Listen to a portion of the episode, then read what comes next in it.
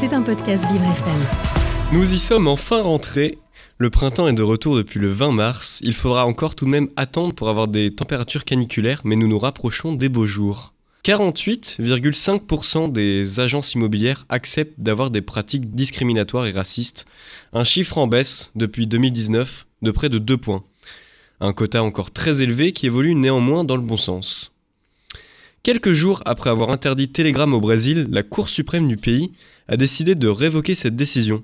Dans le même temps, Pavel Durov, patron du réseau social, a pleinement satisfait aux demandes de lutte contre la désinformation que lui ordonnaient les juges, ce qui a confirmé cette décision. Le prix du carburant baisse pour la première fois depuis décembre. Le prix du gasoil est en effet descendu de 16 centimes après avoir subi une hausse de 40 centimes en deux semaines. Pas de quoi faire bien sûr redescendre la colère des automobilistes qui voient leur pouvoir d'achat sacrément diminuer depuis le début de la crise en Ukraine. Pas français, mais presque. Le pilote monégasque Charles Leclerc a remporté le premier Grand Prix de la saison au Bahreïn.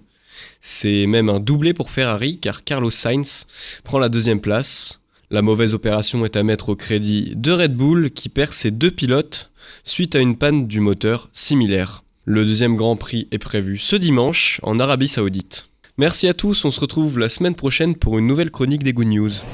C'était un podcast Vivre FM. Si vous avez apprécié ce programme, n'hésitez pas à vous abonner.